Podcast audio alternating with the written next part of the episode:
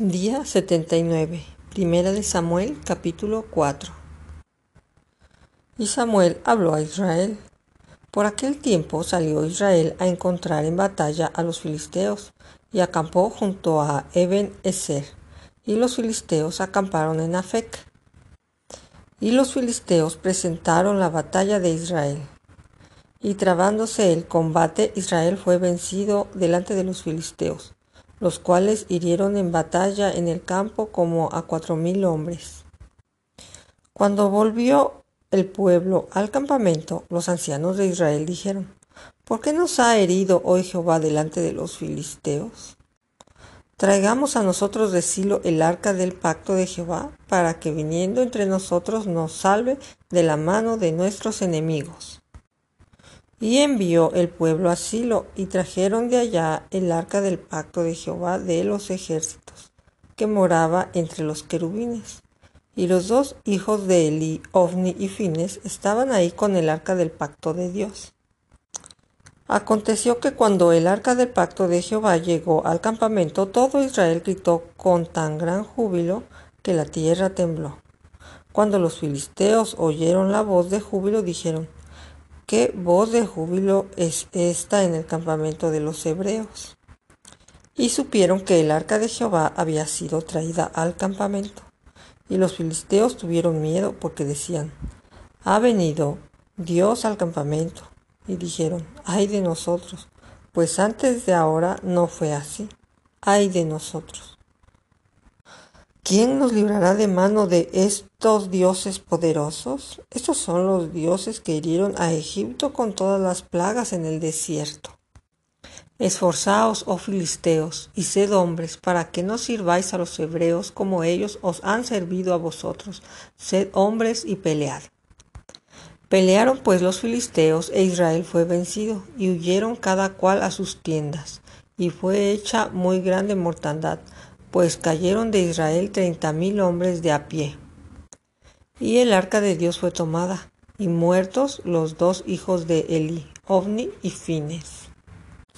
Y corriendo de la batalla un hombre de Benjamín llegó el mismo día a Silo, rotos sus vestidos y tierra sobre su cabeza. Y cuando llegó, he aquí, Elí estaba sentado en una silla vigilando junto al camino, porque su corazón estaba temblando por causa del arca de Dios. Llegado pues aquel hombre a la ciudad y dadas las nuevas, toda la ciudad gritó. Cuando Elí oyó el estruendo de la gritería, dijo, ¿qué estruendo de alboroto es este? Y aquel hombre vino a prisa y dio las nuevas a Elí. Era ya Elí de edad de noventa y ocho años, y sus ojos se habían oscurecido, de modo que no podía ver. Dijo pues aquel hombre a Elí, Yo vengo de la batalla, he escapado hoy del combate. Y Eli dijo, ¿Qué ha acontecido, hijo mío? Y el mensajero respondió diciendo, Israel huyó delante de los filisteos y también fue hecha gran mortandad en el pueblo, y también tus dos hijos, Ofni y Fines, fueron muertos, y el arca de Dios ha sido tomada. Y aconteció que cuando él hizo mención del arca de Dios, él cayó hacia atrás de la silla al lado de la puerta, y se desnucó y murió porque era hombre viejo y pesado. Y había juzgado a Israel cuarenta años. Y su nuera, la mujer de Fines, que estaba encinta cercana al alumbramiento, oyendo el rumor de que el arca de Dios había sido tomado, y muerto su suegro y su marido, se inclinó y dio a luz, porque le sobrevinieron sus dolores de repente. Y al tiempo que moría le decían los que estaban junto a ella, no tengas temor porque has dado a luz un hijo. Mas ella no respondió ni se dio por entendida. Y llamó al niño Icabot diciendo, traspasada es la gloria de Israel por haber sido tomada el arca de Dios y por la muerte de su suegro y de su marido. Dijo pues, traspasada es la gloria de Israel porque ha sido tomada el arca de Dios. Capítulo 5 cuando los filisteos capturaron el arca de Dios, la llevaron desde Ebenezer a Asdod. Y tomaron los filisteos el arca de Dios y la metieron en la casa de Dagón, y la pusieron junto a Dagón. Y cuando al siguiente día los de Asdod se levantaron de mañana, he aquí Dagón postrado en tierra delante del arca de Jehová, y tomaron a Dagón y lo volvieron a su lugar. Y volviéndose a levantar de mañana, el siguiente día, he aquí Dagón había caído postrado en tierra delante del arca de Jehová, y la cabeza de Dagón y las dos palmas de sus manos estaban cortadas sobre el umbral, habiéndole quedado a Dagón el tronco solamente. Por causa de los sacerdotes de Dagón y todos los que entran al templo de Dagón, no pisan el umbral de Dagón en Asdod hasta hoy. Y se agravó la mano de Jehová sobre los de Asdod y los destruyó, y los hirió con tumores en Asdod y en todo su territorio. Y viendo esto los de Asdod dijeron, no quede con nosotros el arca del Dios de Israel, porque su mano es dura sobre nosotros y sobre nuestro Dios Dagón. Convocaron pues a todos los príncipes de los filisteos y les dijeron, ¿qué haremos del arca de Dios de Israel? Y ellos respondieron, Pásese el arca del Dios de Israel a Gat. Y pasaron allá el arca del Dios de Israel.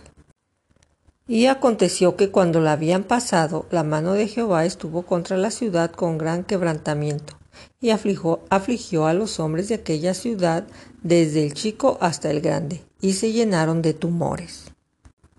Entonces enviaron el arca de Dios a Ecrón, y cuando el arca de Dios vino a Ecrón, los ecronitas dieron voces diciendo, Han pasado a nosotros el arca del Dios de Israel para matarnos a nosotros y a nuestro pueblo. Y enviaron y reunieron a todos los príncipes de los filisteos, diciendo, Enviad el arca de Dios de Israel y vuélvase a su lugar, y no nos mate a nosotros ni a nuestro pueblo, porque había consternación de muerte en toda la ciudad, y la mano de Dios se había agravado ahí, y los que no morían eran heridos de tumores, y el clamor de la ciudad subía al cielo. Capítulo 6 Estuvo el arca de Jehová en la tierra de los filisteos siete meses. Entonces los filisteos llamando a los sacerdotes y adivinos preguntaron, ¿qué haremos del arca de Jehová? Haciéndonos saber de qué manera la hemos de volver a enviar a su lugar.